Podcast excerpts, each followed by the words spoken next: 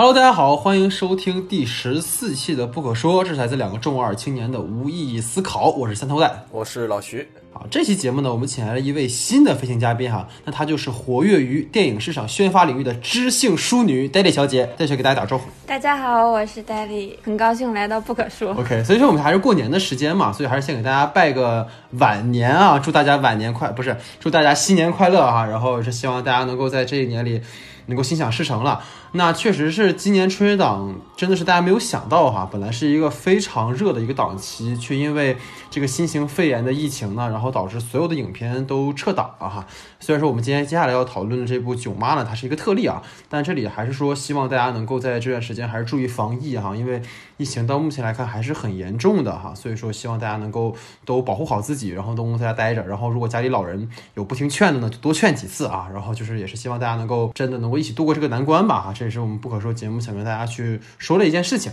那进入到我们正式的讨论哈，那作为今年春节档唯一的幸存者呢，囧妈的这一波操作可谓是震惊了众人哈。从这个提档大年三十儿呢，引发了院线的众怒，到这个疫情扩散而与众春节档热门影片集体撤档啊，再到除夕夜上线字节跳动旗下的包括抖音啊、西瓜视频啊等视频 APP 啊，就几乎在不到一天的时间里，这个囧妈背后的出品方欢喜传媒就做成了一件可谓是撼动中国影视史的大事啊。那么在这个囧妈免费上线前的几个小时里呢，尤其就是说，基本上是在春晚那个时间的时候哈、就以万达、然后上海联合电影院线等一众影院联合上书国家电影局，希望呢就是囧妈能够停止线上这个发行的举动啊。但是结果囧妈呢还是如期上线了。那么院线大佬们为何联合抵制欢喜传媒这次与字节跳动的合作呢？以及我们该如何看待欢喜与字节跳动合作对整个影视行业的影响？包括说整个这一次资本运作当中谁是最大赢家？那就让我们今天先来一起讨论一下这个问题哈。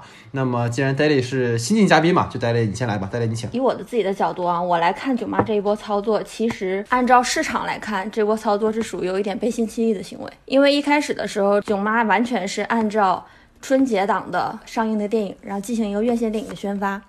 然后呢，因为这个疫情的原因，他又进行了提档，而且在他率先提档之后，有几部电影进行跟进。然后呢，当时说徐峥这一个操作已经得罪了很多的院线经理，因为大家之前已经是按照呃大年初一正式上档来进行宣发，然后他突然提档呢，其实整个的院线是有一个波动的，然后他们需要提前的再去进行很多操作，之后呢，他又撤档。这是属于又一个就是很波动的举动嘛。再之后就是我们所说的，他进行了网络线上供应，他进行免费上线。但是其实这样的一波操作呢，就是属于他之间从一个院线上映的电影，突然变成了一个网络供应的电影。嗯，它从当时的贺岁档的整个电影当中是属于脱离出来了。但是我们要知道的是，就是一个电影的宣发周期其实是很长的，尤其是今年的春节档，我们是称之为最强的春节档，它的竞争非常的激烈。所以一开始的时候，这七部电影就是以一种呃殊死搏斗的姿态在宣发的前期就开始竞争了。嗯，而且说句实在话，在我参与的过程当中，其实整个的宣发并不是从影片公映的前一个月甚至两个月就开始的，嗯。因为正常的影片它的宣发周期其实大部分来说密集的宣发周期是一个月，嗯嗯嗯。但是贺岁档其实从半年之前就已经开始了，而且它是在陆续的释放很多的物料。但是囧妈其实这样的一系列操作的话，你会感觉的是，她把片方和院线这两个主要的参与者的在前期宣发中做的所有努力都付诸东流了。所以其实很能理解的就是这一众影院他们为什么会觉得愤怒，为什么会觉得自己遭到了背叛。而且其实囧妈的这一系列的操作是非常的商业化的一系列的操作，因为这样的话，其实囧妈其实完全可以规避一个成本的亏本吧。他其实是签订了二十四亿的保底合同，但是如果说他没有达到这个二十四亿的话，他需要自己再去补贴协议所产生的一个亏空。所以说，囧妈其实占了很大的风险，她会赔钱。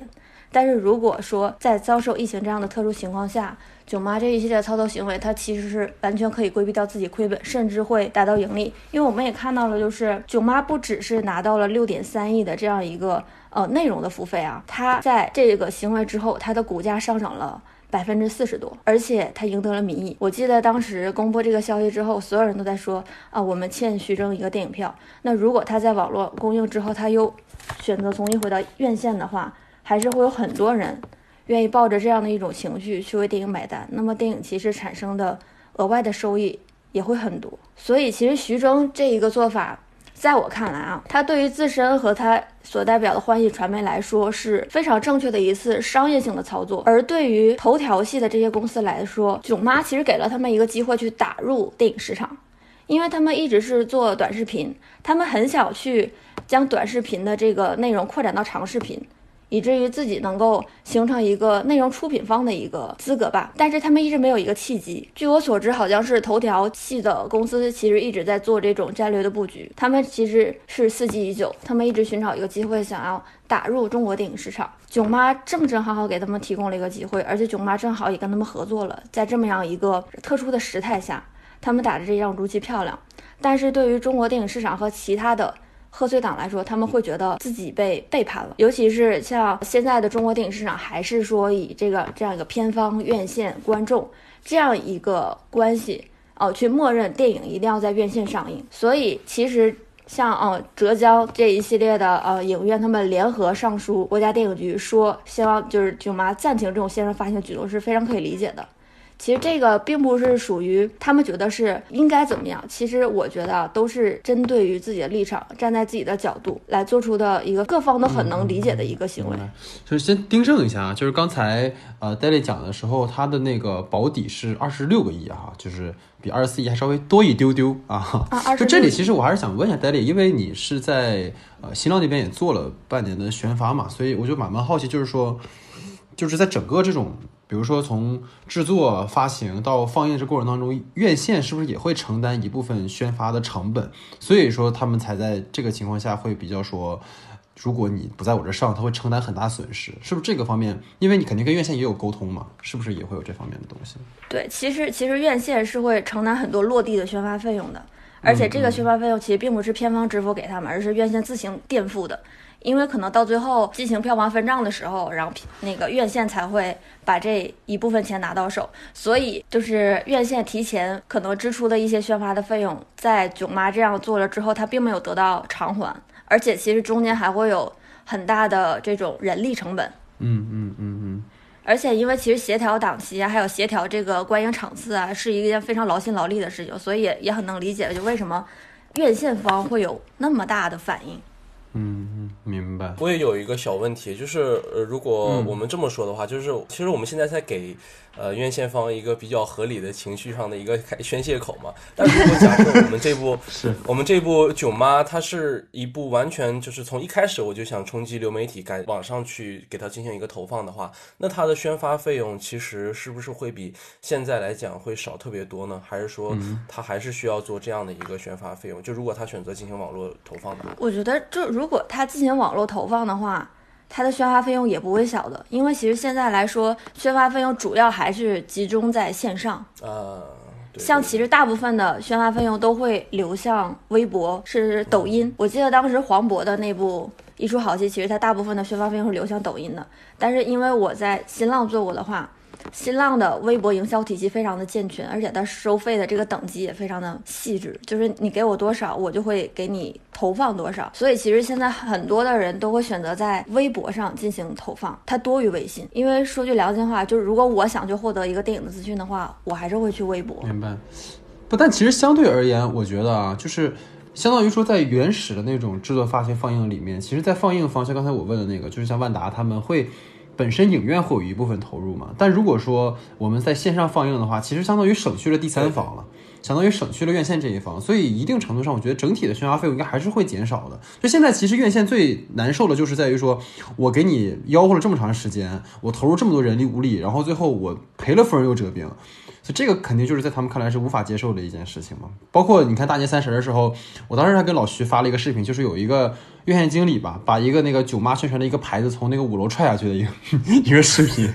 就他们真的非常的愤怒对这个事情。老师你怎么看呢？这个就就我觉得你其实说的是 是是有有有道理的，就是如果我们一直就这部片子它刚开始的时候一直说我们要走院线走院线，然后我一直是以这样的一个方式进行宣传，包括院线也承担了不少的一个宣发费用，但是你在临门。一脚的时候告诉我啊，那我不走院线了。我其实觉得这个事情其实是有有一定问题的，不是说我们不是说他去流媒体，然后给给大家看到了，这就是一件好事。我们要去从一个更高一点的角度去看这个问题嘛。但如果我们一直是以实体影院发行的这种方式去进行一个宣发的话，那影院影院线他们需要承担这个费用，其实从一定程度上，我觉得是可以理解的。就并不是说联名上书这件事情，在我们看来是一个什么对于流媒体的有一个极其极其强烈的一个攻击性或者怎么样的一个问题。就如果这部片子它是一个从一开始它就是一个想在流媒体上去上映的片子，那这么多人去上书，那确实是有问题。但是你的这个囧妈最本身的问题是你刚开始是想从院线开始发，而且你都经过一次什么操作？本来是大年初一的上映，然后提档到大年三十，就你都已经给人家院线那么大的压力了，结果院线做好准备之后，包括协调好了这一切之后，然后你告诉我那我不上了。所以说，我觉得院线的那个上书那件事情，其实我觉得应该是稍微。就是正当一点的去看这里面的利弊关系吧，我们不要觉得就是好像是要把流媒体然后掐死在怀里，说给他一个这么样的一个行为，我觉得这样是不可取的。就是我们还是需要多维的去看这个问题。对，其实还是一个时间维度的问题。就是当时是我有个朋友，他的女朋友是在西瓜视频做的，然后当时就跟我讲了一件事儿，是说西瓜视频真的是在大年二十九那天，就是刚刚确定要撤的时候。然后才接到了欢喜那边，就相当于是让字节那边给他们的一个任务嘛。你们必须在一天之内完成对这个片子的宣发，包括对于你看每个小视频的那个 A P P 里面不都有一个栏目专门是囧妈的这个栏目嘛？包括对于整个这个栏目的编辑，然后到最后上线这样的，就基本上在二十四小时之里，他们就把这件事情做好了。所以你很难讲说它到底是一个预谋已久的，还是说一个双方就恰恰碰在这个时候就碰到了这么的一个事情哈。但是。总的来说，你还是会觉得他是很聪明的，因为刚才我觉得戴笠讲了一件事很好，就是这个片子，就大家现在看完之后，一会儿我们也会聊哈，它它这个质量其实并非说。可能很好，就是从港囧开始，你就会发现，其实徐峥这个囧系列基本上就已经走到头了哈。所以说这个片子它本身质量就不够高。然后你说如果按以前的那种宣发的方式的话，你最后分账上，他肯定也不会分到多少。所以在这种情况下，其实他这种选择真的是很有远瞻性吧。然后同时也能说给日后双方合作。留下一个很好的这个基础哈，我觉得是这样的。我是这么觉得吧，我觉得有一句话说的很好，就是资本永不眠嘛。就是其实我们看到这个这一在最后的博弈中，其实就是各个资本上在进行博弈，就资本都不是白痴。我觉得有一句话说的很好，就内容才是王道。你就可以看看到，其实网飞也这一年也投了很多很多大投入的片子，你包括什么三方国界啊，还有包括之前那个什么鬼影特工什么的，他们都是经了很大投资的一些片子，但是他们最后收得的那些回报其实是很少的。就我们可以看到，就是资方再去进行。他们的选择的时候，还是会以内容为王道。像婚姻故事，或者是像教宗成绩，或者是像爱尔兰人这种片子，他们会觉得很不错的那种片子，或者很好的创想法和 idea 的片子，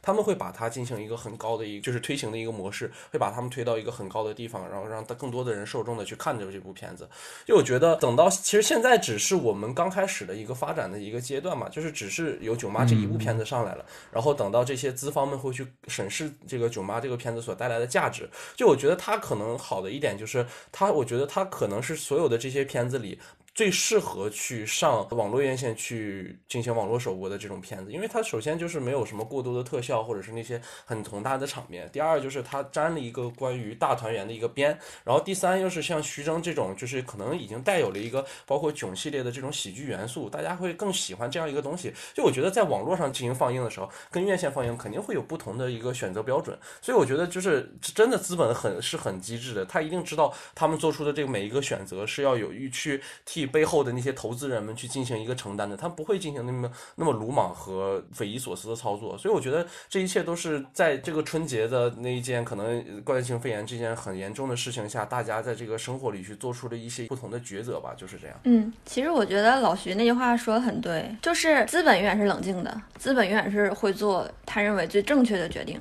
而且我觉得，其实一九年是中国电影市场冷却的一年，因为观众越来越重视内容，他可能不会被一些特别花哨的营销，或者是被一些非常豪华的明星阵容所打动，他其实更多的是在意这个影片的内容。如果就是我们看完《囧妈》之后，其实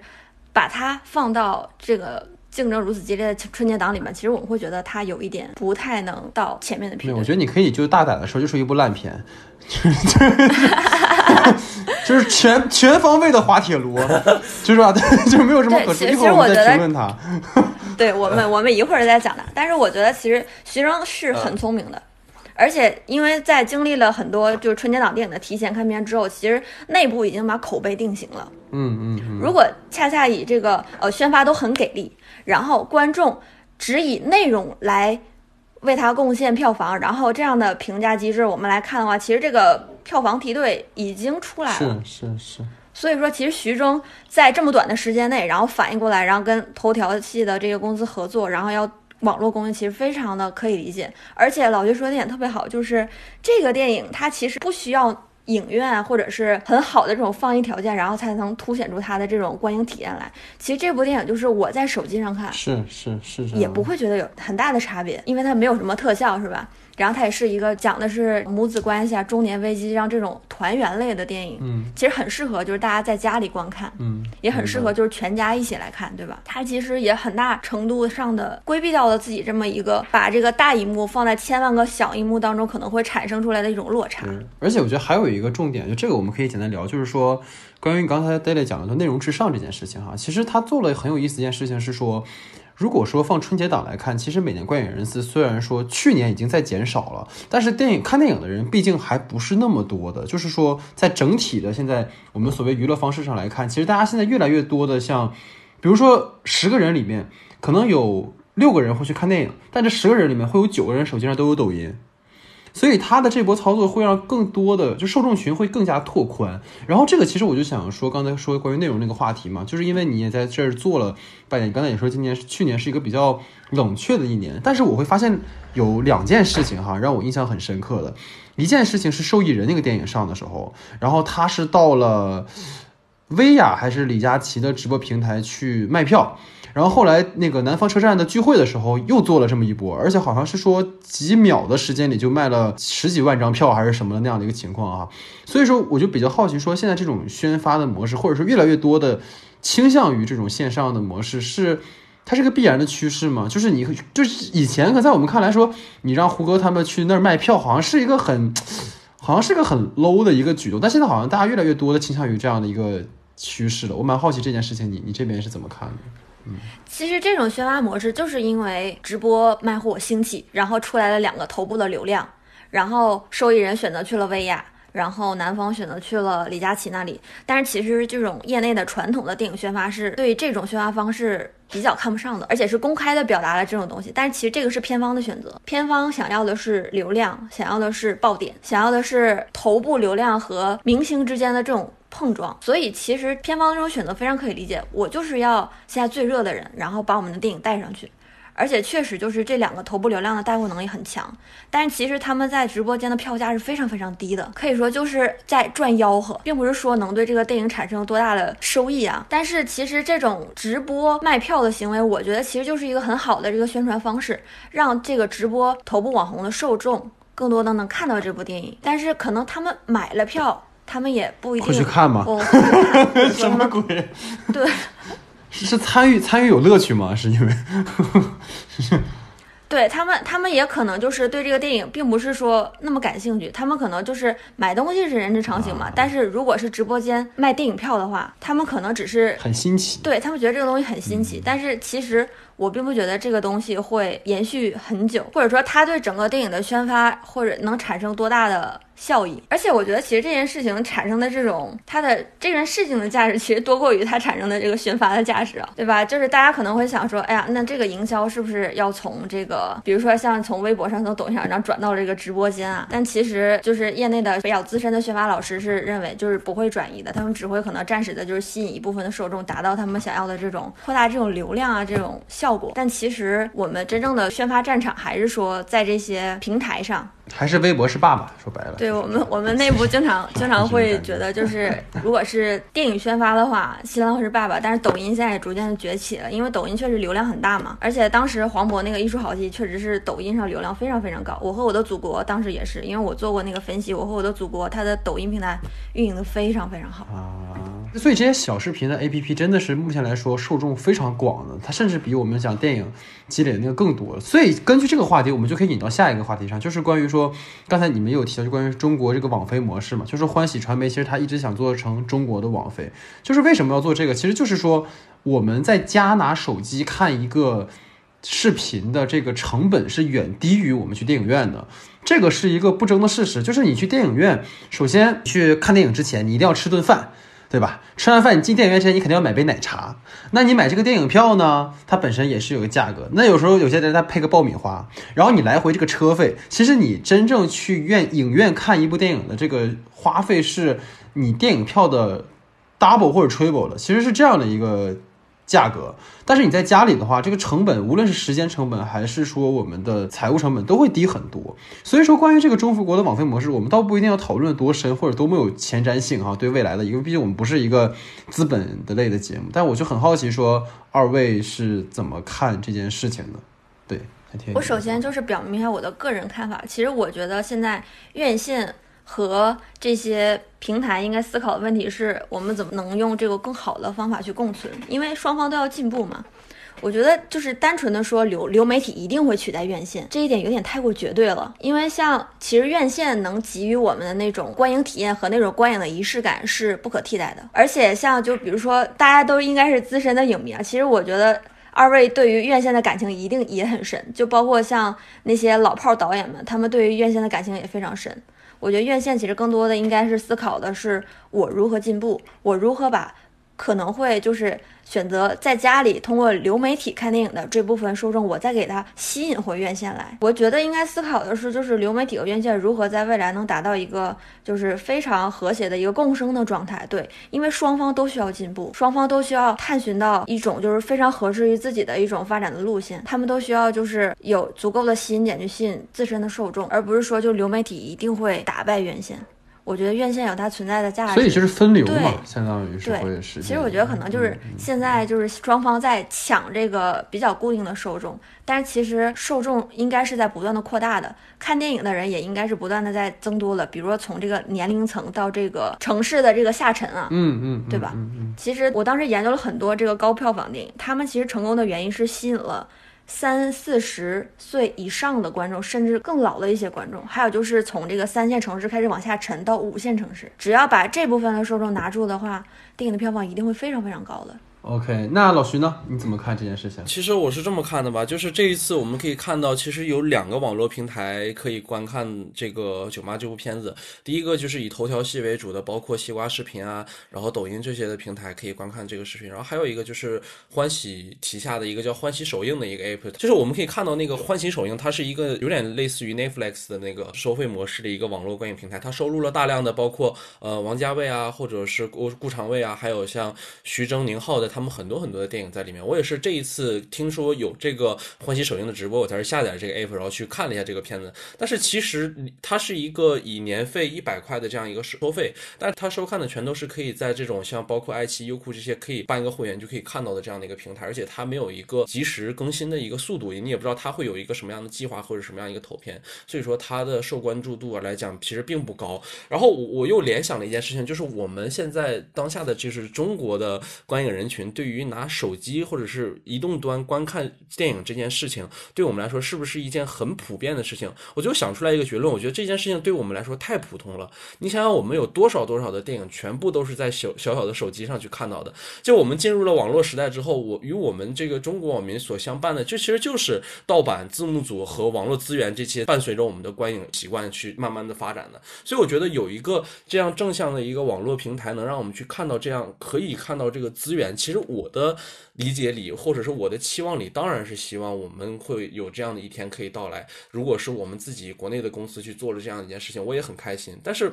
我真的对于。九妈这一次的事件，大家就说网络流媒体这个时代开启，我觉得我并不给予太大的期望。就是大家大家的观影习惯还是这样的，你就觉得一瞬间可以改变掉所有人的这个观影习惯的话，我觉得这件事情还是不太可能的。就没有人会说我真的就是我愿意为了正版然后去付费，然后去那么观观看。就是你还是需要建立一个你的内容体系，让你的内容体系里有丰富的大家可以观看的内容才可以。要不然的话，我真的觉得就不不负什么 太高的。那个期待吧。而且就是要真的像那种呃网飞那种，倒也不能说网飞是用爱发电啊，就是那种嗯、我没有广告，然后像呃播放了出去之后一次性一季全播，然后只要你办了一个会员，一直可以观看这种制度，我觉得在中国真的是完完全全不可行的。就像爱奇艺前段时间去播放那个《庆余年》的时候，它不也是吗？就我可以给你会员看，但你会员想看更多的集的时候，那你即使会员，你还是要给我掏钱。就我觉得这种行为，其实在我们看来，其实就有些不可理解的，就是你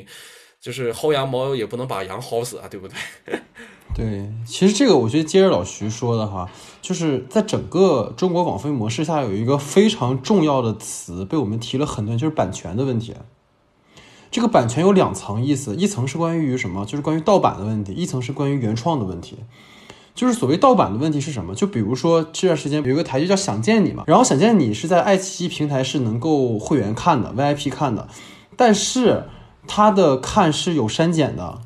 然后我们流传在这个百度云、包括迅雷上的资源是完整版的，所以现在为什么大家愿意看盗版？一方面像刚才老徐讲的，是一种我们培养起来的一种习惯；另一方面是确实是我们如果花钱去看被删减的版本，我们为什么要不去网上找不花钱免费，然后还完整的版本呢？这个盗版的问题就是跟我们所谓的现在的整个没有审查，这个是非常严峻的一件事情。就是欢喜想做这个东西没有问题，但是如果你无法解决这个问题的话，我宁可选择看盗版。就是你你你如果让我在爱奇艺上看那个《水形物语》，是看有小黑裙那个版本，我为什么不去盗版看一个完整的版本呢？对不对？就真的很很讽刺。就是说我当时也跟很多朋友提过，就比如说《水形物语》这个片，当时上的时候我就给推荐给很多人，因为我很喜欢那年。然后大家看完之后出来就骂街，就说你他妈骗我进电影院看一部烂片。我说为什么？他就说开场完全不知道那个女的在干什么，但实际上就是在放的时候，院线的版本是把那个女生自慰的场景，包括她有在。呃，浴室里面裸露的一些戏份全部都给裁剪了。其实这种情况下，我们为什么要去看呢？这个我觉得是第一个要考虑的。然后第二个就是原创的问题哈。其实刚才也说了很多，就是很多在欢喜上的作品，其实在很多平台都能看。那么你如何能够让观众觉得你的这个平台是更有让我们有吸引力的？你就一定要有原创内容。网飞每年砸几上十亿、几百亿，它就在不断赔本，在干这件事情是什么？就是之前那个周六夜现场就有一个专门调侃这个，就是说有一个新的作家，然后去网飞的那个制片总部，然后说，呃，你好，我有一个新的创意。他还没等说创意是什么，然后网飞爸爸扔了一万美金，你做吧。就是网飞现在在做的就是一个扩充内容，然后他。不断做原创的一个过程，然后加上一个很关键的问题是什么？就是美国的所谓的版权保护是非常严格的。当时他们有一个笑话，就想说有一个在旧金山，然后从中国去的留学生，然后拿拿那个迅雷下了两个电影，然后被 FBI 约谈了，你知道吗？就是 就是其实在国外这个是非常非常健全的。那我们没有健全的这个体制，然后你又没有相应的措施，加上我们对于原创内容又有一定的限制，所以说真的，我其实可能跟老徐想的会比较像吧，就这个。网飞模式在中国可能不太容易进行下去哈，所以这个可能都是我们应该去讨论的一个问题吧。再加上，其实我还有一个呃想跟二位聊，就是关于院线。我记得说院线那个，刚才我提到万达他们不是有个联名信嘛？它里面讲说，如果囧妈上了之后，他们之后会抵制像欢喜出品的一些电影。然后我就去翻了一下，欢喜都出品过什么电影哈。首先，宁浩跟徐峥这两块招牌就是欢喜旗下的。然后呢，这个宁浩所培养的这个坏猴子计划，这个我不是药神呢，他也是宁浩扶植的。所以说，你想，如果院线真的去抵制的话，真的对他们自己的损失还是非常非常的大的。所以这个东西，对，这还是很难去说的哈。我不知道二位还有没有什么要补充的内容。我其实。特别同意你们两个很多观点，然后我补充一下，就是我觉得其实那个 Netflix 现在没有一个非常完整的一个盈利的模式，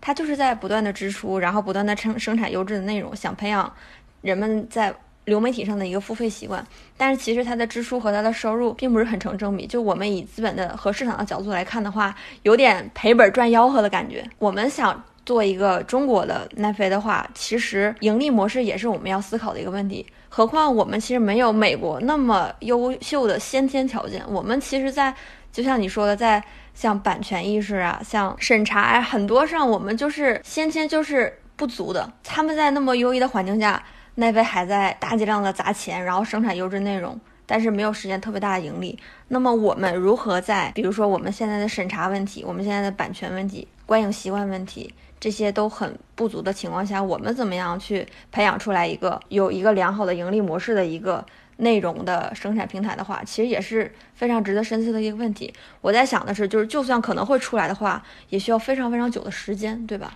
因为我们需要各方面的因素都要齐全，然后也要想出来一个非常好的一个盈利的模式，因为我们必须要保证挣到钱才能生产出良好的内容，对吧？然后刚才顺着老戴的，我想补充第二点就是。其实当时这个院线联名上书，然后说这个徐峥这样是违反商业规则的新闻一出来，我当时心里边就是为徐峥掂了一把汗。因为其实啊，电影这个圈子很小，而且目前中国的状态还是说这个院线占的话语权非常大，而且这个浙江的这些院线方还是属于这个院线方的一个主战场吧。他们说就是以后会抵制徐峥及其代表的欢喜传媒。出品的一系列的电影的时候，其实我在想的是，这一波操作对于徐峥来说，到底是利大于弊呢，还是弊大于利呢？因为你看，就是徐峥、宁浩还有宁浩培养的这些，呃，就是坏猴子计划出来的这些新锐导演们，还会陆续的上映影片，而且应该是一年多部的状态。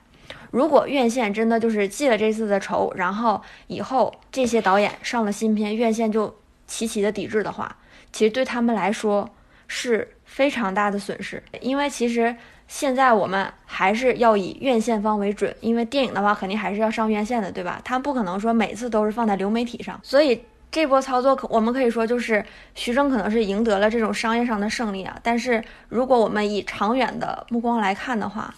其实我觉得。也是有很大的弊端在的，而且其实大家忽略了一个问题，我在这里补充一下，就是他关于六点三个亿的这个问题，就是在他的合同里面，其实明确标注是说，他们两个这次合作并不仅仅是买了《囧妈》这一部电影，而是之后说只要是欢喜出品的所有的片子都可以和字节的所有的平台共享哈。所以之后的盈利模式，就像刚才爹爹讲的，还是有待商榷的，因为不可能他每个片子然后字节都给他钱。对吧？所以这个在之后怎么样，还是需要再看的哈。我还是觉得重复这样一句话，就是内容是王道。就是如果徐峥他是那种接下来会出现很好的作品的，或者是有那样的很优秀的作品的，而且他是决定在院线上的话，我觉得院线也不是白痴，就是很好的作品还是被会被所有人所认可的。就像网飞也是一样，网飞它其实在美国也是遭遇了很多人的院线方的抵制或者是怎样的。但是当你的片子如果是有质量的，比如说你是罗马，比如说你是爱尔兰，比如说你是这样很好的片子的。话，那你在。院线的看来，你就是有市场的，观众会选择你这样的电影。你如果把它安到你的排期，那就有人去看的话，我觉得院线也不是傻子，就是资本永不眠嘛。就资本永远是是一个集合体，它是站在所有人的利益之上的。你纵使中间会出现有一些敌视或者是这种现象，它它也是在资本之下的一些事情。等到了那个资本的层面之后，我觉得这些事情有的时候其实真的不叫事情，那就是互相的一个逐利的一个环节而已。就是这可能是资本的好处，也有可能是资本的一个坏处吧。而且我觉得囧妈就是被我们给裹挟上了太多太多这样的东西，嗯，可能又是因为就是一直是觉得自己要从院线发，然后改到网络发，就可能激怒了这些院线，所以我们觉得它中间会存在着这些恩怨情仇或者怎么样。但我还是觉得相信那句话吧，就是内容才是王道。有有时间我们去思考这些这些问题的时候，还不如想想徐峥下一步究竟能拍出个什么东西来。对，所以说既然聊到这个话题，我们接下来就还是切入到关于这个影片的正式讨论啊哈，就是。我刚才其实当时在我们对这个节目来碰头的时候，就说其实整个囧妈这波操作的意义可能大于影片本身哈。但是出于走一个形式嘛，毕竟 毕竟不可说还是一个电影内容的评论节目哈。所以我们即使囧妈它有那么多的问题，但我们还是要一起讨论一下。所以下面进入到我们影片正式的这个讨论环节。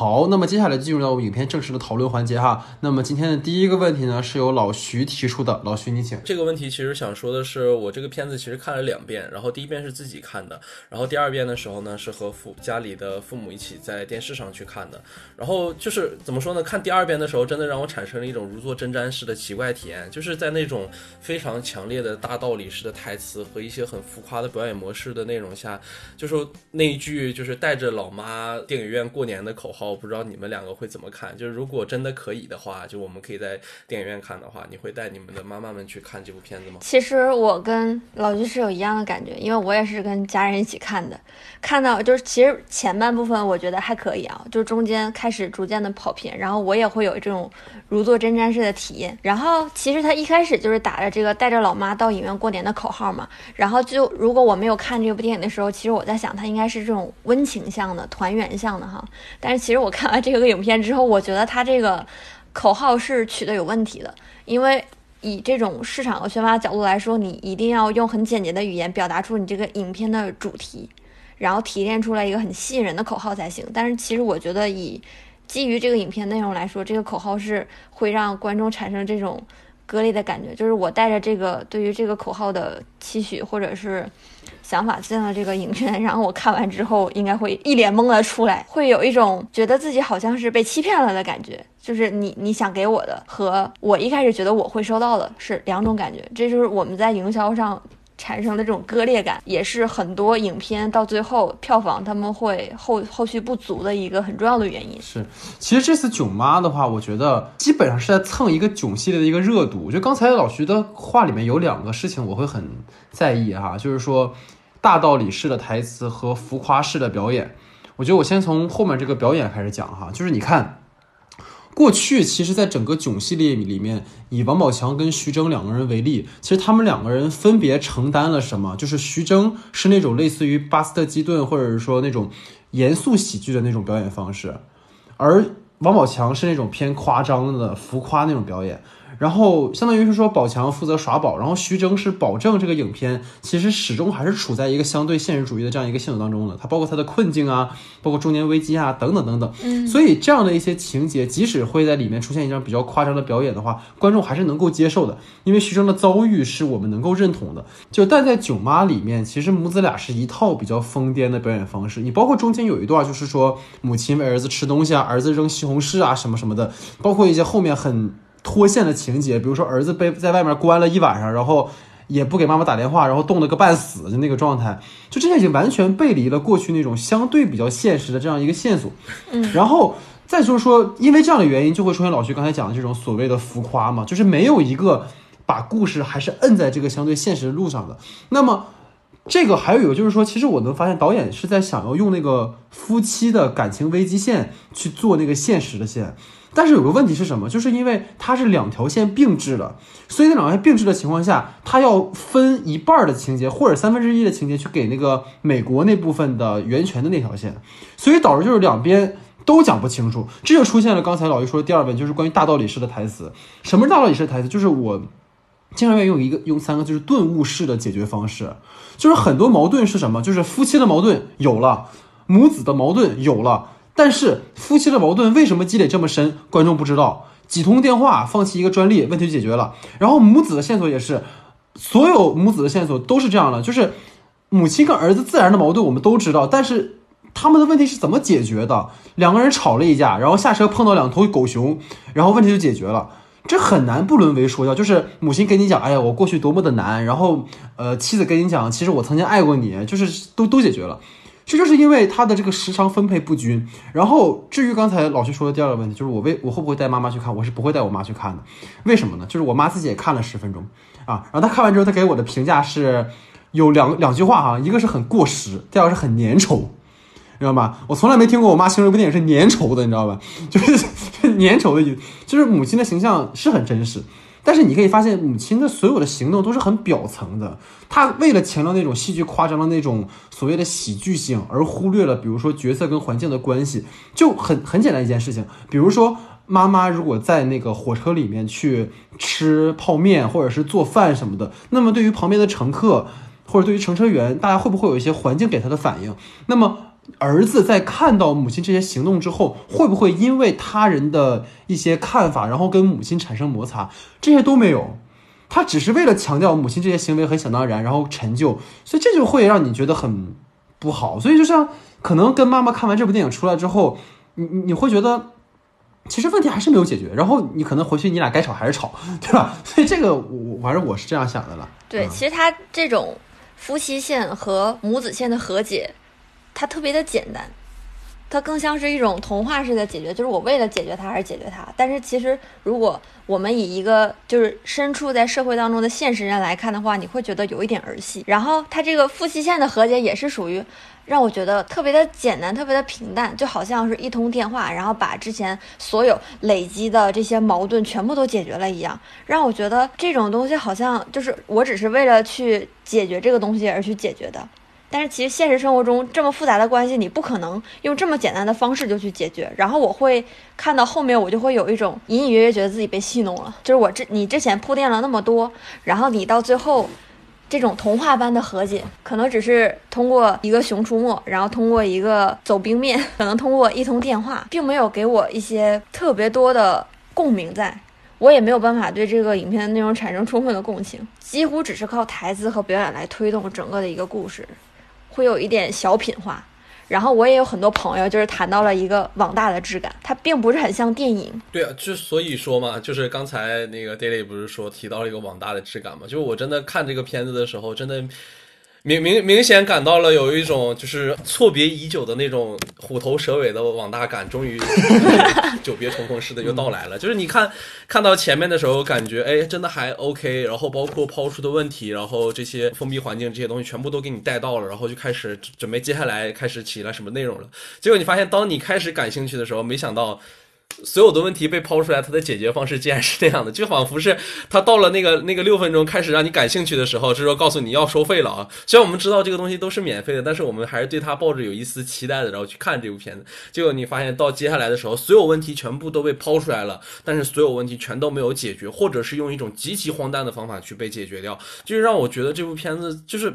不都我都觉得那不能用荒诞来解释，是一种极其不负责任的态度去给它解决掉了。就是你到底是让我们想来干嘛呢？你是想让我们去看一部电影吗？还是说你只是想让我们就是这么溢于言表那么一乐，然后也不是衷心的那么一笑？就是我我也不懂这到底是怎么样的一部片子？这是一盘大杂烩吗？还是说他到究竟是想拍一个好电影？就我觉得他跟之前的囧系列比，真的差的非常大。就是观众可能出来真的就变成囧了。对对对，就是我们久违的想起了“囧”这个字是什么样子。对，就是我们可能看完之后出来，嗯，对，很久。没有对于这个“囧”这个字的体验了？就觉得可能有点，就是有点有点过时了，或者怎么样？但我觉得真的看完那个当下，包括我再去回忆这部片子的时候，真的感觉到就是你会让观众感觉到很囧，这是最失败的一件事。我其实觉得囧系列整个的价值是在于，就是他从第一部那个人在囧途，然后到现在的这部《囧妈》，他其实就是通过人在囧途中发生的囧事儿，然后最后体会到了一些人生的真谛，达到了一个内心的和解。其实我觉得这个系列的卖点应该是。在这部分，但是我并没有在囧妈当中感受到这部分，或者说就是我当时看人在囧途的时候，其实我看到最后我是有一种欣慰的，就主人公达到了跟自己内心的和解，然后我也会通过他的和解达到了一个我的和解。明白，这是我看电影中想获得的东西，而且我也觉得这是囧系列的价值所在。但是在这部囧妈当中，我没有这种感觉。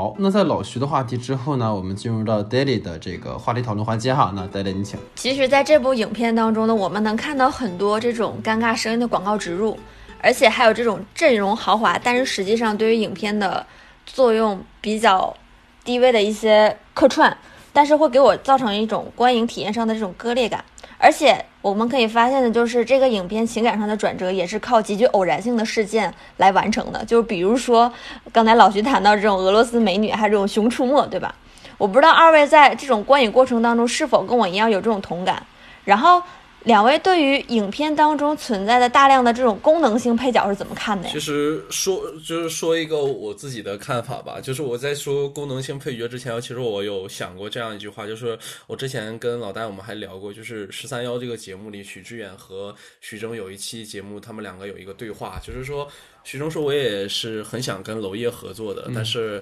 呃，就是跟他也联络过，但是一直也没有谈成功，不知道是为什么，可能是我太商业了吧。就我今天我想在这里给徐峥老师一个答案，我觉得不用怀疑自己的徐老师，你不仅就是你，你已经非常商业了，就是你确实说出了自己真实的那一幕来，就是你你可以看到，在这部《囧妈》，我我会拿事实来说，你就在《囧妈》这部片子里，你可以看到徐峥老师是把所有的那些，就是刚才 Daily 说过的那些。”就是包括很尴尬的生植入啊，包括一些无用的客串啊，和一些功能性的角色，还有一些离奇的这些转折，你都可以在这部片子里全部看到。他们只有一个目的是什么？其实就是让这部片子成为一部电影。但是这些东西反倒是让这个片子的商业元素令我们感觉到的非常的尴尬。就比如说，我们曾经在这里面出现了什么？就是让我最觉得这个 这里离谱的一点，就是当他和妈妈准备走出那个，就是出出了那个 s h e l g a y 的那个房间的时候，然后到外面的时候，忽然遇到了那个想去莫斯科的时候，在那个冰面上居然遇到的是谁？是宋小宝开的那个热气球那里。对，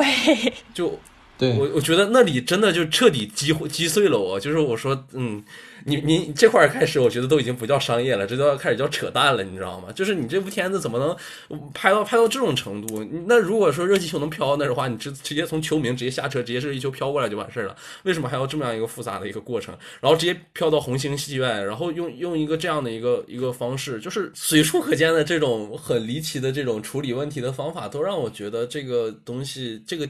片子它到底要干嘛？就是我觉得还是我刚才那句话，我觉得它前面拍的其实，在抛问题那个阶段已经做得很好了，很贴近现实。但是为什么在最后解决问题的时候，一定要用这种方式去作为一个解答？而且还有一个，就是我想提的，就是那个是贾冰饰演的那个列车员吧，我好像记得，就是这个角色让我真的有非常大的一个撕裂感。就是贾冰好像是参加过之前的那个《欢乐喜剧人》节目，然后就出名演小品的一个人，对吧？就是当他的那个饰演列列车员的那个。那个那个表演一出来的时候，我就是觉得我现在在看的不是一个电影，就相当相当于开心麻花的电影。对对，就像综艺节目的番外一样，就是让我有一种浓浓的一种电影小品式的这种感觉。虽然我自己造造了一个名词啊，但我就想体现的是我自己非常非常的不适。就是虽然镜头在动，但我就感觉我在眼睛看着小品一样。就是那种，呃，你看贾冰给了好几个推上去的一个特写那个镜头，真的让我那一瞬间身体不舒服。当然，我对贾冰老师是没有任何意见，我只是对于那样表演和那种镜头语言，我觉得很难接受。嗯嗯嗯，我明白。其实我想先给先补充一下，就是刚才老徐不是给那个深圳哥哥。一句话嘛，我觉得可以再补充一句话，就是深圳哥哥通过舅妈给了娄烨再一次拒绝他的一个理由。就是啊，你拍舅妈啊，行，以后以后吧，以后吧，再说有有的是机会啊。下次下次一定下下下次一定来一定来，嗯，我们下次再合作。然后给他发了一个鸽子的那个表情哈。所以就是我，我觉得哈，刚才二位说的都挺合我的想法，就是这种观感其实是贯穿了全篇的那种割裂感和转折的那种偶然性，就跟刚才就是讨论老徐的问题时候说的一样哈，就是因为两条故事线的关联性不大，对，然后唯一重合的就是伊万这个人，所以他始终要摇摆在两条线索之间，而更关键的问题是说。在美国那条线索之中，他把他的行动是完全交给了锅贴去做的。嗯，所以说这就导致什么？就是说一边要跳这边，一边要跳那一边，所以就会有这种割裂感。而且同时，这种所谓的明星的客串，哈，其实好像是说春节大家来热闹热闹，但是确实是会有问题。就比如说沈腾那个角色，就如果说你找一个随便一个人来演的话，其实没什么。但沈腾他本人的咖位太大了，他的这种。关注度太高了，所以，但是在片中是个完全过场的一个角色，他就会让人想，哎呀，他后面是不是还会出现呢？这角色出来是不是有什么意义啊？什么什么的都没有。就他就会让你觉得很不舒服，然后就刚才也说的很对嘛，就是说他给你限定的这种封闭空间其实是很好的，但是导演其实没有处理好这种戏剧空间的这种冲突，包括你说从艳遇然后到换房间，他所有的段落就像刚老师讲的没有问题，就是一个电影小品，他每一个段落是完全能够分开当成抖音的一个短视频扔上去给大家看都不会任何突兀的。你仔细想一想，他去换房间那个段落完全可以单独拿出来，就是一个人上车没房了，然后到处找房间。艳遇那条线单独拉出来，跟母亲也没有任何的关系，所以说这就很让你觉得就是很割裂。而且在最后就是黄渤客串的那个，就在影片的最后的那个彩蛋，其实我我根本就没有搞懂这一段到底是为了什么，跳是为了炫就是炫富吗？对，就为了让黄渤客串而客串吗？对，就是很奇怪。然后就包括说刚才老徐说贾冰饰演的那个列车员哈，其实这个列车员是一个非常好的角色，但是他没有处理好，为什么？因为列车员其实始终伴随着母子的一路车程，而且还有一个问题是什么？其实这个列车是不允许你临时上来补票的。那么贾冰他不断强调了一个台词是什么？你要陪到底，你真孝顺。所以我其实一直希望，如果我们能把夫妻那条线删掉，你可以把贾冰也做出一条母子线来，然后这条母子线可以跟徐峥的母子线形成一个对照。就打个举简单的例子，就可能我想一个情节哈，可能不太好啊。就比如说，贾冰因为是这个列车员，他总是会偷偷的把母亲也带上车，带母亲去玩，但是他没有付这个钱，然后被徐峥发现了，就类似于这种，就当然不好啊，只是瞎讲的，只是说。他如果说能够给两对人物的这种呼应的话，也许贾冰这个角色会更有意义一些，而不是说像现在这个角色完全就是一个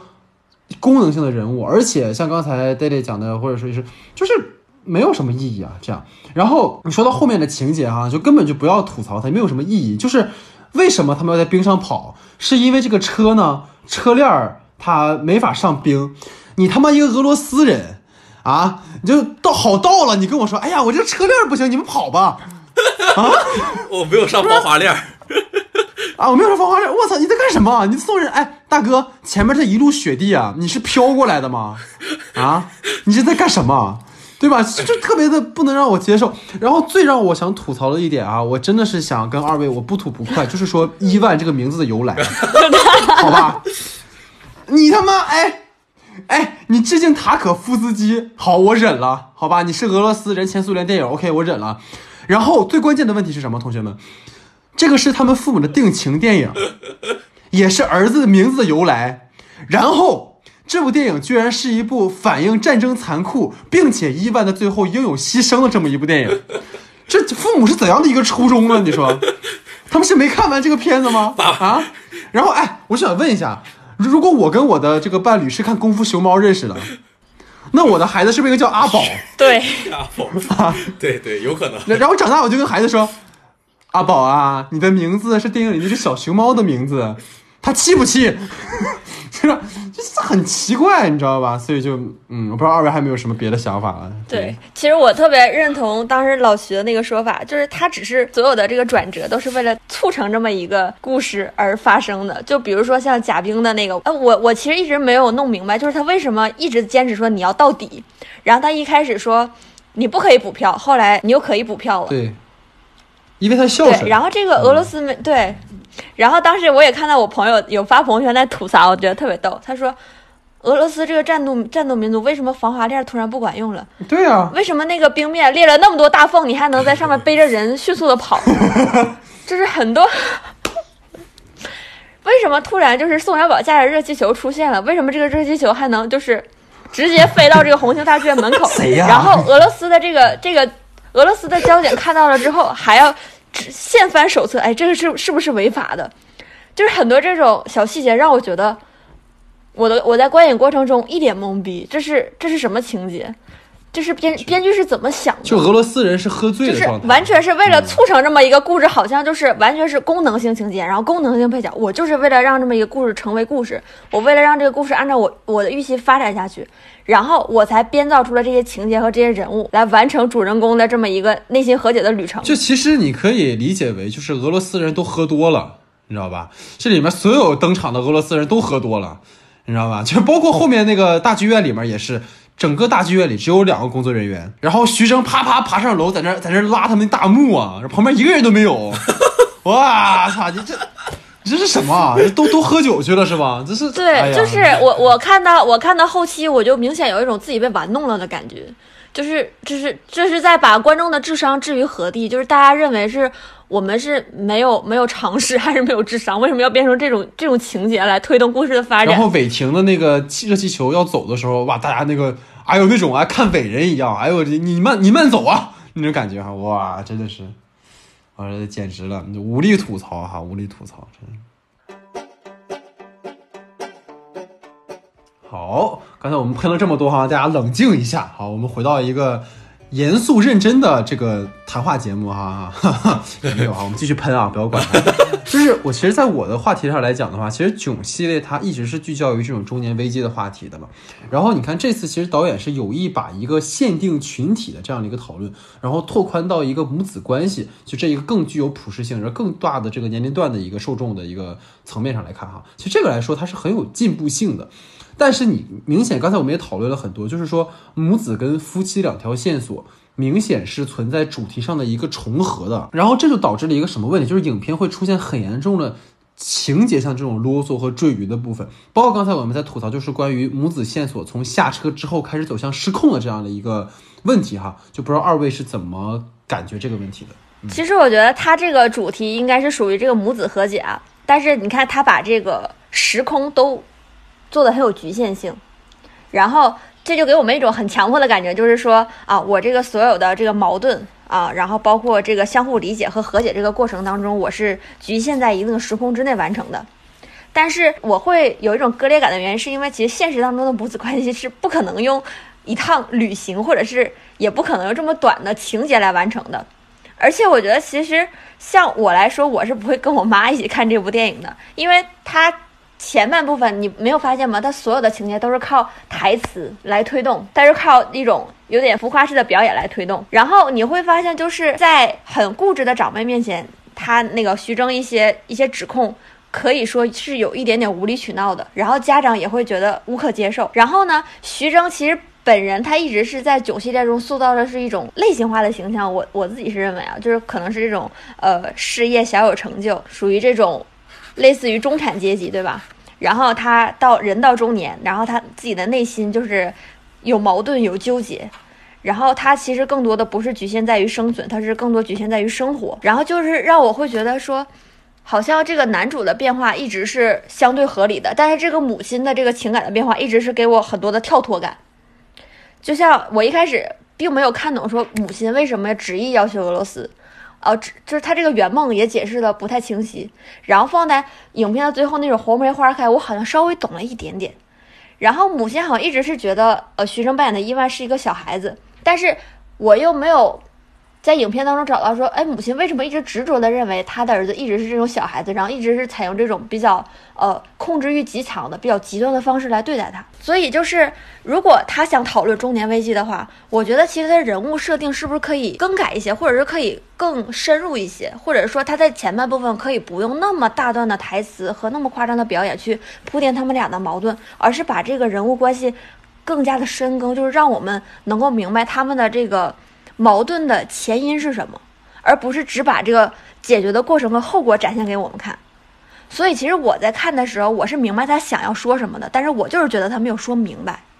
不知道两位有没有这种感觉？其实我我是这么理解的吧，就是我会理解的，就是我们就是电影里处理人物的时候，其实需要一个统一性，就是你徐峥作为一个中产阶级的一个家庭，有那么大的房子，然后这么去理解问题，他看待世界的方法，其实我会感觉，当在他面对他的妻子、面对锅贴的时候，面对美国那条线的时候，你会看到有这样的一个社会属性在，他就是属于这样的一个人。但是你等到去到了你你在火密闭的空间里，在火车上那条线的时候，你完全看不到他是。上具有任何的一个社会属性，那一段就完全为了搞笑而搞笑的，就是我的所有的一切的人物属性，我全部给它去掉，我就是怎么嗨怎么玩，大家怎么开心了，我就怎么讲这个事情，你根本感觉不到有任何的一点是。这两个线交织所带给他来的一些困境什么的，你都没有感觉到。就你会发现，就是这样的一个对比之后，你会发现，当我们去仔细想那个在密闭火车上那条线发生了的时候什么的时候，你会觉得好像是两个人经历了两件事一样。只不过他们的社会属性在某一个点的时候，他要去捡起来那个手机去打那个电话，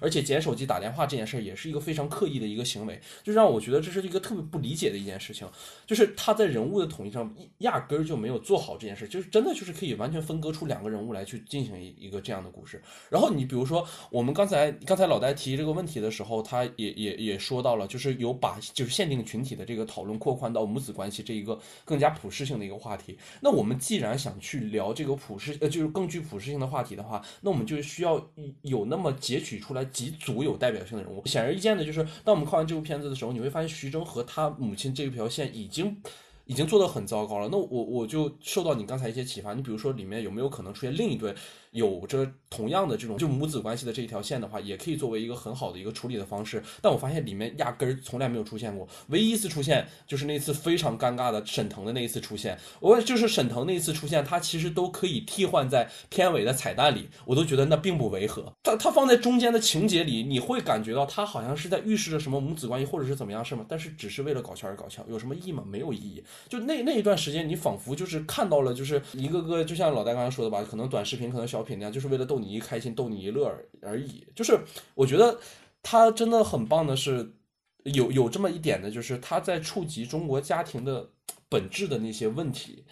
就是有一定程度上是具有它的那些现实的意义的，但是他所有抛出来的问题，自己把那些问题全部摧毁了，他没有答案，他甚至不去解决也就罢了，他用非常非常荒诞以及荒谬的形式告诉你我是这么看这些问题的。那对不起，那我觉得我一定要是对你这种不负责任态度，我需要进行我的一些看法，对不对？嗯嗯嗯，其实我们刚才喷了这么多哈，我觉得回到他的表达的初衷哈，其实我们可以来拆分一下，就是说，其实他这两条线有一堆共同的的母题哈，在我看来就是关于和解和尊重这两件事情。然后你看，比如说母子之间，其实是要与曾经的这种隔阂啊，包括观念的冲突，他们要有一个和解。然后夫妻呢，要为曾经相爱的时候的一些摩擦和矛盾和解。但是问题就是说，刚才你们二位也反复在讲，就是观众自始至终都只是听双方在说问题，而没有真的看到他们相处中的实际问题。这就像我们之前讨论那个安叔的双子杀手是一样的，就是他到底经历了什么，让他能够想要退休，并且始终处于痛苦之中。我们只能听到威少那个角色说我很痛苦，但你不知道他为什么痛苦。所以这就是一个很严重的问题。就比如说，你看这个片子里面有一个我觉得很好的一个问题，就是说关于两代人的观念冲突的话题。其实最近就是因为这个病嘛，所以说朋友圈就很多年轻人都很无奈，说没有办法给长辈戴口罩。啊，说我让你带你不带，然后长辈说我让你不熬夜你非熬夜，这样这样就是你可以发现这种观念的冲突，其实不是说我就要跟你过不去，我就是看你不顺眼，都是一家人，不存在这个问题。但是关键在于什么？就是说老人或者是我们形成了一种三观，其实是很难改变，包括我们的一种习惯，因为我们就是这么活过来的。就相当于说，你让一个老人去听你的，相当于说你让他否定他之前走过的那些人生，他是做错了，这个是很难的。所以，如果能把这个东西在片子里面很好的呈现出来，就其实这个是非常有意义的，而不是说啊，你听不进去我说，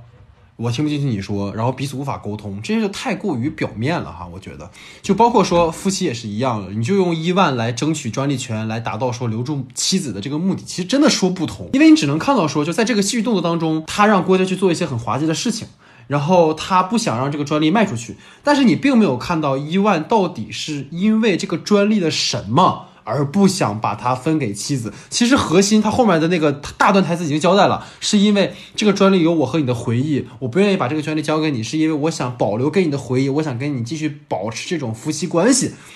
但是就你没有讲啊，然后所以结尾的短信就极其尴尬，就是观众没有看到他们的旅程，你更何谈和解呢？对吧？所以这个是我觉得他真的做的让我很不舒服的地方。其实他有一点点超越的地方，我这个想跟二位聊，就是说，囧系列之前的三部里面，无论夫妻的矛盾激化到一个什么程度，人在囧途是小三儿，港囧的时候是初恋情人，对吧？无论到什么程度，最后夫妻之间终会和解。但是在这部里面，其实有个很好的，就是说我们俩不合适，我们俩观念不合，即使我们已经是夫妻，我们也可以分开。其实这个是他做到一点点突破的地方，但是。这个突破也完全被他的这个故事的一些问题所掩盖了吧？所以这个我也想听听你们二位是怎么看的。就是我我是这样觉得，就是能在这样一个讲究新旧观念冲突这样的一部片子里，去提到最后结尾的这一个很大胆的一步，其实是非常大的一一个跨越吧。就我们一直想的，就是在老一辈的眼里，可能。家和万事兴，什么东西都是要以和睦为主的。但是你能看到，在这样的一部片子里，大家在年轻人的世界里是真的遵循着年轻人世界的规律。年轻人们是想要做什么？觉得我们是要追寻自己的。我觉得不合适，那是真的不合适。我们没有办法继续在一起了。我们虽然相爱，我们虽然相知，但是我们没有办法在一起。有可能跟婚姻故事一样，我们确实非常相爱，我们也非常了解对方，我们也很理解对方为对方所做的这个事情，但是我们就是没有办法在一起了。我觉得这就是时代在。慢慢进化的一个状态，你就是一几年的时候，你去拍出了那些港囧、泰囧什么的，你也不会意识到到到二零年这个时代的时候，相爱的人却没有办法在一起是怎么样的一个心态，怎么样的一个状态。那个时候我们可能想，哎，凑合过吧，还有还能离还是咋的？那到现在的时候，我们最最跟常人说的一句话就是，嗯，待不了了就可以离了，我们还呃世界还很长，时间还很大，我们慢慢去探索就好了。对啊，就是。这样的一个感觉吧，因为我想再补充一点啊，就是说，其实这两个电影都可以分别找到它对标的片子。你比如说，如果讲夫妻感情线索的话，你完全可以像《婚姻故事》《被光抓走的人》这样的。然后，那你要是说这种原生家庭母子关系，《送我上青云》，对吧？所以你看，它都有对标的片子，然后人家用一部影片可能都没讲到那么到位的情况下，你这样去讲，确实是不太合适哈。其实我是这样感觉，其实我舅妈其实她想表达的东西是我们都可以找到对标的片子，但是她的问题出在哪儿呢？就是她如何把这些非常现实的话题跟她想要的这种喜剧感相融合，这是摆在徐峥面前一个非常难的一个命题，但是徐峥完成的并不好，对吧？你看在《囧妈》里面，其实我觉得他是有进步的一点在于，他比其他的之前的那些九系列的影片来说，他其实想要做一个深耕，他想要在主题上面做一个很深的东西，进行一下很深的思考，然后把自己的这个思考的结果在影片当中展现给大家看。但是我们可以看到的是，他这部影片呢，他既想减弱这种喜剧的这种闹腾感。然后他想，呃，走心一点，他就想把这个剧情啊往这个现实上面拉一点，但是他又想保留这种，就是像我们说合家欢的这种喜喜剧的这些成分在，但是它融合的话，这是徐峥的一个难题。但是我自己的观感看，我觉得是有点水土不服的。现实感的增加，它会和影片想要表达的那种喜剧荒诞感显得非常的不搭调。这也是我觉得徐徐峥本人应该是很冲突的。他一方面他又想做艺术，但是一方面他自己其实是一个商业片的导演。如何将这种两种冲突进行融合的话，好像是摆在徐峥面前的一直没有特别好好的解决的一个话题。然后就像婚姻故事啊，像这些送我上青云，其实它并没有喜剧感。也没有什么荒诞感，它完全就是给大家赤裸裸的展现出一种现实。而且像我觉得徐峥身上有非常浓厚的那种老上海的感觉，因为他本身土生土长的上海人嘛。然后你会觉得他他的一些东西其实跟石灰老爷子很像，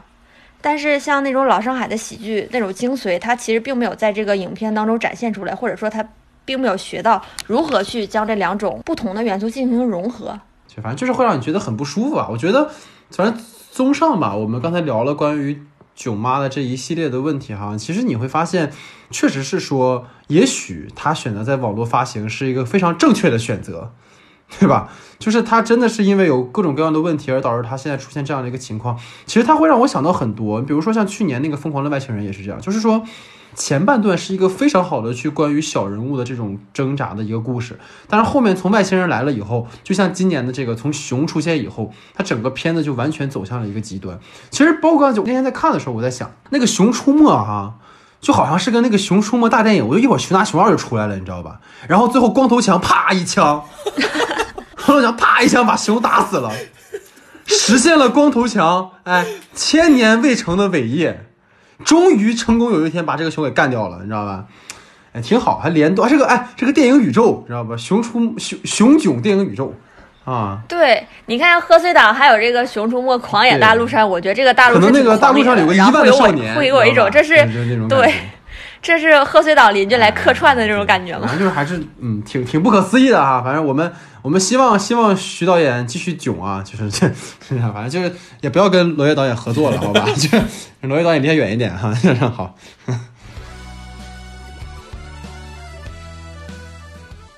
好，在讨论完这个囧妈之后呢，就进入到我们的这个外延环节哈。就是春节档虽然说无片可看，但是在春节前呢，有一部宁浩执导的一个汽车短片哈，就是叫《巴伊尔的春节》。然后当时我看完之后，其实我觉得这才是最适合今年春节档的一部合家欢电影。然后我也是想跟二位去讨论一下这个片子嘛，因为毕竟它也是。可以说是欢喜旗下的宁浩执导的一部片子啊，所以它跟我们今天讨论的《囧妈》也不是毫无关系的。但我觉得这个片子是相较于《囧妈》而言，甚至说整个春节档，可能是最能代表二零二零年的这个一个春节档的一个片子吧。虽然它是一个短片，又是一个广告啊，但我觉得它非常的好，所以想跟二位简单讨论一下，不知道二位怎么看这个片子？我也是通过老戴的推荐，然后在这期节目录制之前，然后我去看，对，对，我就看了这部巴伊尔的春节。我大概看了，就一共看了两遍吧。然后我逐渐把我没有看明白的东西给摩托，因为我本身是一个女孩子，我对车没有特别多的了解。后来我才明白了这个巴伊尔其实对于宝马来说代表着什么。然后我就明白了这个片子其实它有一种溯源的感觉，对吧？就是把这个宝马的这个前世今生其实是揉在了一个情节当中。但是这部广告片其实让我觉得。非常的不像广告片，但是它又是一部很高级的广告片，因为它其实是一种把情感的真实融合到了这个短片当中，会给我一种很高级的电影感。然后它其实当中有很多的这种广告台词，对吧？就是我们单拎出来一看就是广告台词，但是我在看的时候完全没有觉得那是广告台词，就像是很自然而然的，就是人物产生的一个对话一样。而且像它的美术、音乐和台词都有非常非常多的优点，而且其实给我的最大的一个感触就是，宁浩他突然开始不再是那种很野性的、很奔放的一种。影像风格，他开始回归到家庭，回归到温情，让我觉得就是最后的那一幕特别感动啊！就是好像中国人骨子里的那种家的意识，在这个影片的最后得到一种爆发，会让我们觉得就是好像那个孩子车停的那个地方，那个家楼下就是我们真正的归宿一样。其实也是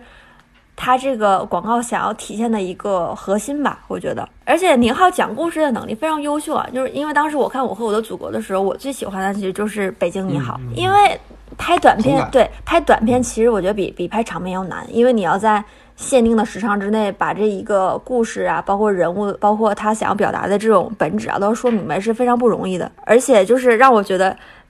这个短片其实比《囧妈》更富有年味儿，更适合春节的合家欢，更适合大家一起来看，对吧？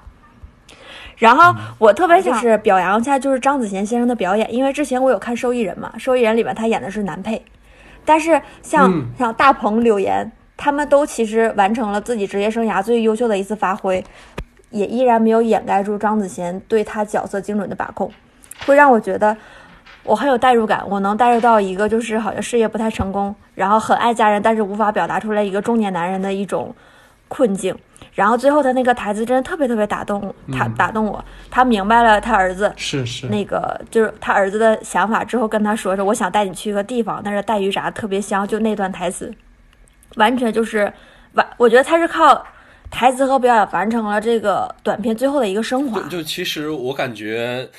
这个片子我看了一下他背后的那个资料嘛，他是回到那个山西太原拍的，这好像也是宁浩第一次回到自己的家乡去拍片子，所以我能理解那一抹一直存在于这个片子里的一个温情的所在。我就觉得每一个导演当真的回到自己的家乡的时候，他一定会去把自己家乡那一些最能击中你的一些那些东西给表现出来吧。而且我觉得就和这个片子所在的这个时代一样，我觉得宁浩应该也是身处于那个时代人，他把自己的一个视点也融入了整个这部片。子里让我们能看到他在，就是他的同龄对于这个宝马或者是怎么样的一个看法，或者他经历的一些故事也融杂了在这样的一个一个短片里，就是觉得其实是非常有有意思的一个点嘛，就是我觉得，而且里面就是包括很多元素啊，就是很多地道的那个太原元素啊，或者怎么样，就是包括那个太原话吧，还有猴子偷桃那个是吧？就是那那些东西，就是你能让你感觉到还是蛮。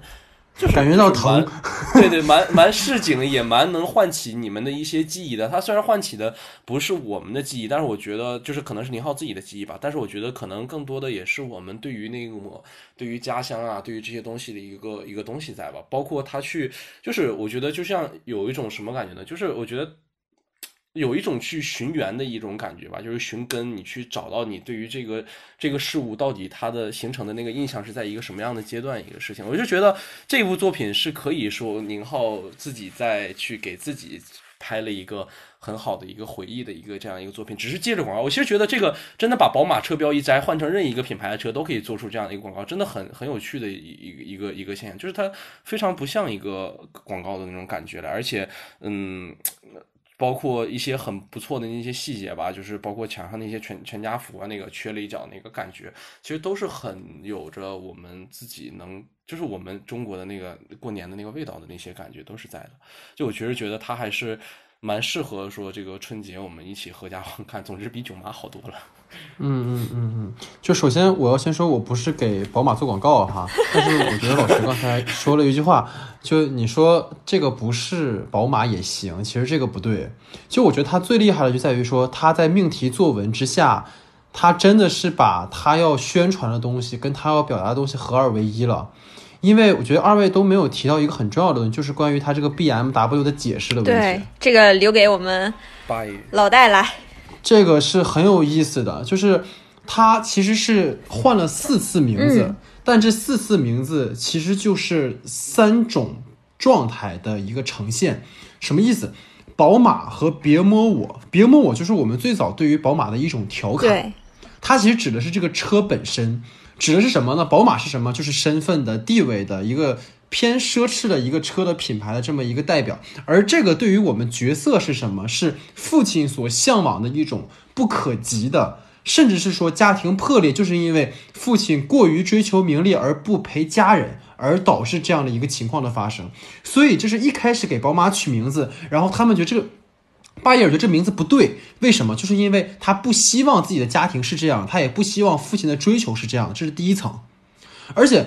这个里面还有个很有意思的，就是为什么说。囧妈不好，就是因为囧妈的所有台词都流于表面，而这个片子里面所有的台词都有潜台词，所有的行为都有潜文本。什么意思？刚才 Daily 讲了一个点非常好，就是最后爸爸说啊，我带你去一个好地方，那个就是指他们的家，这是一个浅文本，他没有直接说我带你回家，对不对？还有一个点，那个点其实是我觉得是照《釜山行》里抄的啊，也可能是一种致敬，就是一开始的时候儿子戴了一个头盔嘛。然后在玩儿，然后后来在车上的时候，爸爸又给他买了一个头盔，然后很明显巴耶尔不高兴了。这个就是《釜山行》里也有，就是在儿那个给女儿买了游戏机，然后后来那个孔侑给他买游戏机，完了其实是一样的东西。其实这都是在告诉你，就是父亲缺少对于家庭的陪伴，因为他太过于追求那个宝马所象征的一个所谓的一个名牌的一个标签，这是第一层。第二层就是关于弼马温这三个字，这个很有意思。弼马温是指的什么？孙悟空嘛，当年在天庭是一个看马的人，然后基本上可以说是在整个天庭里面最底层的那么个位置，对不对？其实就跟父亲的身份是一样的，就是一个。在一个大公司里面给老板开车的人，可以把它理解为是在一个食物链底端的一个被剥削者的这样的一个形象，而也因此他失去了陪家人的机会，为了工作，为了生活疲于奔命，这种生活方式也不是巴伊尔喜欢的，所以他拒绝了弼马温这个名字。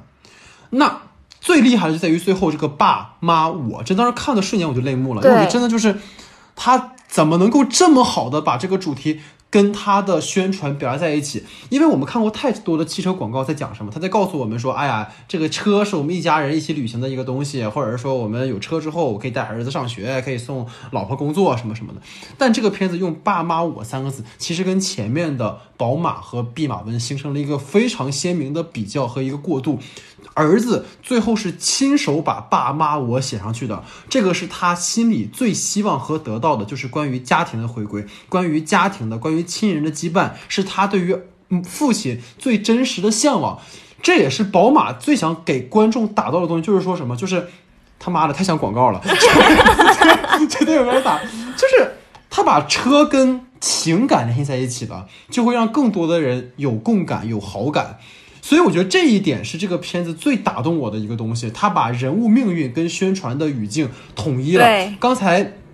Daily 讲说这个就是《北京你好》，我也非常喜欢。我觉得老徐可能如果看也非常喜欢这个，因为什么？就是我觉得宁浩有一个能力，是我这两年发现，就是他在命题作文下的发散思维，他在这种命题作文之下的这种温情的回归。对。你看，《北京你好》是七个片子里面宣传话语最弱的一个，但是它反映的其实是二零零八年的发生在中国两个非常大的事情：奥运会跟汶川地震。它非常牛逼的地方在于说，它把这个北京的的哥和汶川男孩他们各自在家庭上的这种空缺，都通过他们彼此的交往而实现了一种补偿。对。这种补偿的力量，这种亲情的力量，远远大于那六个故事里面的那种纯的空的宣传的这种话语。所以，综上，我就觉得说，为什么推荐巴尔瞬间给大家看，就是我会觉得，无论是从他的表达，还是说什么，可能我们买不起宝马这个车，但是我们看完这个片子之后，我们能够知道，无论是你去买一台宝马，还是我们在工作，还是为了任何的事情，其实到过年了，到最后。我们都要回归到家庭，我们都要回到家人的这个层面，这个是非常好的一个表达。比起舅妈那种宣传话语，说“哎呀，我们要理解儿子，我给你起名叫意外，是因为我爱你”，对吧？比起这样的话语，其实真的这种片子才能让我们感受到，因为是你是感受到的，而不是听到的。我觉得宁浩应该是就是。中国最会拍命题作文的导演，对，可以这么说。因为他很聪明的一点在于，就只要你你的人物和你的故事和这个主题的关系越弱，其实越能拍出更有意思、更高层次的东西来。我觉得就像你刚才说的，你看《北京你好》，它确实就是大家一下，哎呀，马上就会知道是奥运会，但是他怎么拍奥运会，这就是他的功力所在了。他是把他是通过的哥和汶川孩子把这两个大事件串到一起去，然后形成了互相的一种心理上的慰藉和补偿。然后这部片子也是，我觉得就是它是通过这个呃宝马的这个读音的这个历史，既让我们知道了宝马是怎么样发展的，就是算上是给我这种不懂车的人进行一个普及吧。我后来自己也去查了很多东西嘛。然后它又是把宝马本身的这样一个品牌价值融合在里边，然后又非常非常的适合春节这个档期对。它最终还是回归了，对它最终还是告了。我们不能再提了，他们给我钱，给我太像宝马爸爸，请给我打钱。哎对，我们不需要把所有宝马两个字逼掉，你知道吧？这是一这个广告是关于逼的 那种。对，最后呢，嗯它又在这种春节的氛围当中，它既是呃有这种孩童的这种童真，然后又有这种家庭最后的回归和圆满，所以我觉得应该是我看过的这种广告片和众多的这种大牌做的微电影当中，我觉得是最好的一部了。好，那么在节目的最后呢，哈，因为最近这个疫情是愈发的严重了哈，所以说大家都鼓励说少出门啊，包括全国各大高校啊，包括这个春节放假都延期了。那么在最后呢，我们是希望能够给大家推荐每个人推荐一部啊，能把同学们牢牢的摁在家里的这样的影视剧集或者说电影哈。然后那我就从自己先来吧，如果是我的话。我会推荐大家就是网飞自制的那个《性爱自修室》啊，那么它在今年的月中呢上线了第二季哈，就是第一季是去年的年初，然后当时我也写了一个文章去讲这个片子，就真的是让我觉得说这个片子是特别属于。九零后这个群体的一个对于性该有的态度和一个表达，就不是说一味的去避讳或者说不谈，而是要说直面那些我们羞于启齿的话题哈。就是，而且我觉得这个剧不仅仅是给九零后看的，也是给作为父母的人，包括八零后，包括所有年龄段都可以看。就是它其实有去展现说，无论是中年人还是年轻人，我们都会面对关于性有关的话题，无论是两性关系还是爱情关系，甚至是说亲密关系等等等等。就是我觉得能够在现在这个时间里，大家既然跟家里人在一起的时候，或者是可能有些朋友跟伴侣在一起的时候，如果大家能够坐下来一起去看这样一部剧的话，其实能够去反思很多。然后，当然这个剧集里本身有很多大尺度的场面哈，我觉得大家也能够满足你们的这种。对吧？猎奇的心理哈、就虽然说这个剧的第二季可能不如第一季好了，但是每一集的料还是很足的。所以如果大家实在是剧荒的话，就不妨来找来看看啊。那么你们二位继续推荐吧。我来吧，其实就是因为疫情非常牵动人们的心嘛，然后每天早上起来第一件事就是去看新闻，然后刷微博热搜去了解这个最新的动态。但是几天下来，我就会觉得自己身心特别的疲惫，我特别想要一些轻松愉快的东西给自己打打气。然后呢，我就选了一部我自己非常喜欢的电影，也非常适合这个贺岁档合家欢一起看，就是这个九二年的《家有喜事》。然后大家一定要看这个啊香港，香港当时发了一个这个修复加长版，啊，一共是一百一十分钟。所以呢，我觉得，嗯、因为我其实自己是本身很迷恋这个港片的，然后虽然这个香港电影那个时代是一去不复返，但是我长大了之后看小的时候看那些老片，我反而觉得会比原来更好看。然后虽然这个片子呢是有很恶搞的这个情绪在里面啊，但是其实它讲的东西是很传统的，它又很古灵精怪，又很疯癫、很火辣，但是它又很温情、很动人，有那种嗯，有一种非常无厘头的魅力和智慧在里边。所以我觉得呢，大家可以在这样一个非常的时期看这样一部让自己轻松愉悦的电影，让自己开心一下，这样我们才能更有动力去面对这个日加严峻的疫情啊。那好，那我就给大家推荐一部剧集吧。就确实是最近的这些疫情，让大家的心情都到了一个非常不开心的地步。但是我还是推荐大家去呃放下手机，在关注疫情的同时，就是我们可以稍稍去放松一下自己的心情，让自己稍微开心一点。因为长时间关注那样的东西，会让自己的心神也处在一个非常极极度的崩溃的一个阶段，就是可以放下手机，然后看看这个片子，陪周围的家人聊一聊，然后减少去拿手机的次数，然后多注意保护好自己的安全。然后我给大家推荐的这个剧剧集呢，其实是一部韩剧，然后它叫《加油吧，危机机》，然后它是有两季，然后就是讲的说的是一群呃年年轻人在就是经营着一家呃民宿的一个故事，然后其实非常好的一部非常开心的一部韩剧，然后会让大家在这个呃寒冷的冬日啊，或者是这个危机四伏的冬日里，能获得到一些快乐吧。然后最后的时候，其实非常推荐大家关注一下啊，里面的一部一位女演员叫郑仁贤，是我非常喜欢的一个 韩国的女演女写哎哎，对对对，我非常非常喜欢她。好的你，不要借我的节目表白好不好？你是你干嘛开战吗？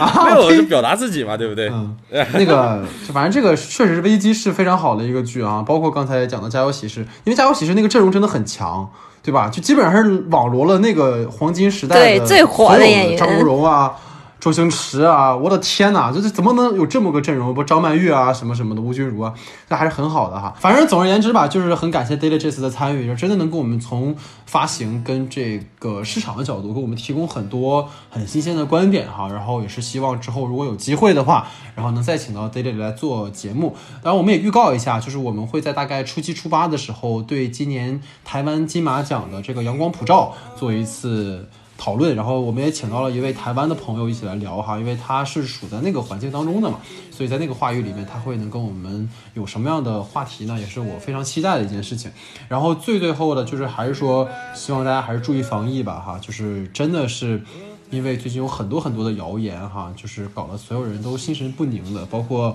现在整个的这个疫情的扩散还在继续哈。我真的是希望大家能够都理性一点，然后一定要注意好保护自己然后我相信大家一定会一起度过这个难关的哈所以我们的第十四期节目就是这样感谢大家的收听我们下期见。